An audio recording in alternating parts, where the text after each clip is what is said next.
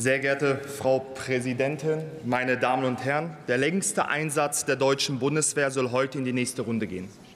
Zum 24. Mal stimmt das Parlament darüber ab, ob wir die NATO-geführte internationale Sicherheitspräsenz in der Republik Kosovo verlängern.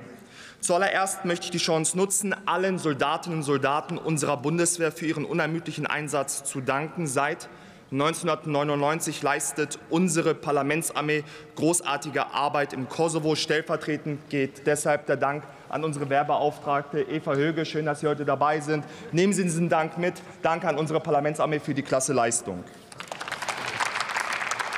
Meine Damen und Herren, vor rund einem Jahr stand ich ebenfalls hier am Redepult und habe auf die sicherheitspolitische Relevanz, die von Kosovo auf Europa ausgeht, aufmerksam gemacht und mich für eine Fortsetzung des KFOR-Mandats eingesetzt. Und warum ist eine Präsenz 2023 und darüber hinaus notwendig? Wenn wir in der Geschichte etwas zurückgehen ins Jahr 1998, führte ein Konflikt zwischen serbischen Militär- und Polizeikräften und kosovo-albanischen Kräften zum Tod von mehr als 1500 Kosovo-Albanern. Rund 400.000 Menschen wurden vertrieben. Der Konflikt verschärfte sich, als der ehemalige jugoslawische Präsident Slobodan Milosevic Sie erinnern sich an die gestrige Bundestagsdebatte zur Gründung des ICTY vor 30 Jahren. Milosevic wurde als Kriegsverbrecher vom Internationalen Strafgerichtshof verurteilt. Dieser hat alle seit 1963 erworbenen Autonomierechte des Kosovo annulliert und eine Abstufung zu einer autonomen Region vorgenommen. Die Auseinandersetzungen eskalierten in einen Krieg. Die kosovarische und insbesondere kosovo-albanische Bevölkerung wurden Opfer systemischer Überfälle, Vertreibungen und Massenmorde. Mit dem NATO-Einsatz im Kosovo wurde die Kriegswelle in Südosteuropa, die von Slowenien und Kroatien über Bosnien-Herzegowina nach Kosovo überging, endgültig gestoppt. Zugleich haben die EU und das transatlantische Bündnis deutlich zu verstehen gegeben, dass die Zeit ethnofaschistischer Exzesse in Europa vorbei sind. Die Lage hat sich seitdem stabilisiert, dank KFOR. Der, Rückkehr, der Rückgang der Soldatinnen und Soldaten über die Jahre des Einsatzes ist dabei ein Indikator für diesen Erfolg. Eingangs setzte sich die KFOR aus rund 50.000 Männern und Frauen aus NATO-Mitgliedstaaten, Partnerländern und anderen Nicht-NATO-Staaten zusammen. 6.000 deutsche Soldatinnen und Soldaten wurden zu Beginn eingesetzt.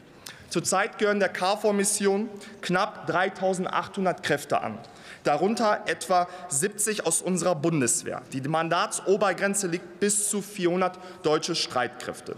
Meine Damen und Herren, jetzt im Jahr 2023 befinden wir uns in einer anderen, aber dennoch ernsten Lage. Die jüngsten Ereignisse zeigen, dass KFOR auch nach 24 Jahren noch benötigt wird. Ein Abzug könnte einen fatalen Dominoeffekt für die gesamte Region zur Folge haben. Beispiele liefert das vergangene Jahr zuhauf. Erlauben Sie mir, dass ich einige wenige hier aufführe. Anfang Dezember 22 verhaftete die kosovarische Polizei einen ehemaligen kosovarisch-serbischen Polizisten.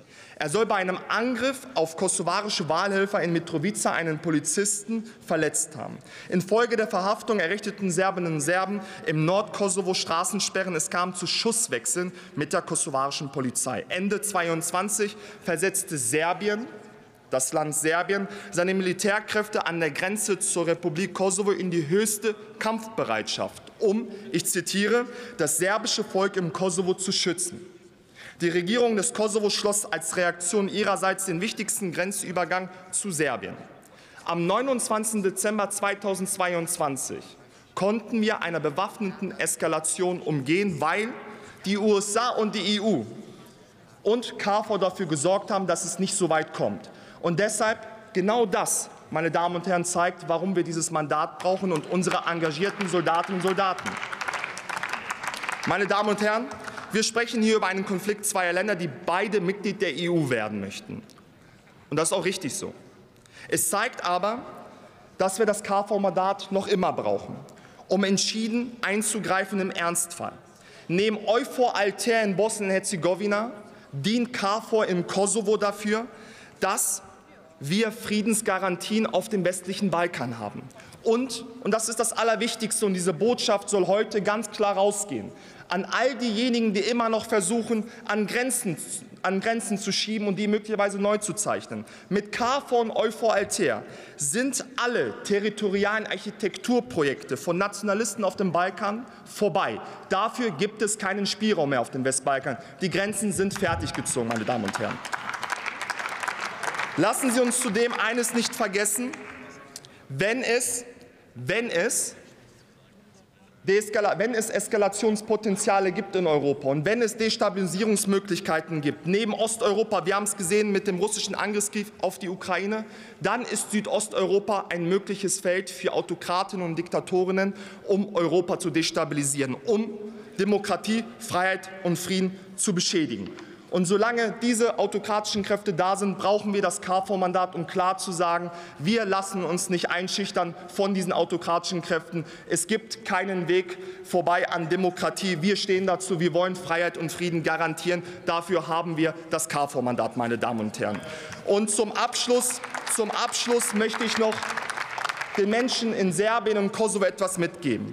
Die KFOR-Mission kennt keine Hautfarbe, keine Religion, keine ethnische Zugehörigkeit. Alle Menschen im Kosovo, ob serbisch, orthodox, muslimisch, im Norden oder im Süden, alle können sich darauf verlassen, unsere Soldatinnen und Soldaten setzen sich für alle Menschen ein, für Gleichbehandlung, für Frieden, für Freiheit und Demokratie. Wir machen keine Unterschiede. Menschen sind Menschen und die sollen alle in Serbien, im Kosovo und im Westbalkan in Frieden, Freiheit und Demokratie leben. Vielen Dank.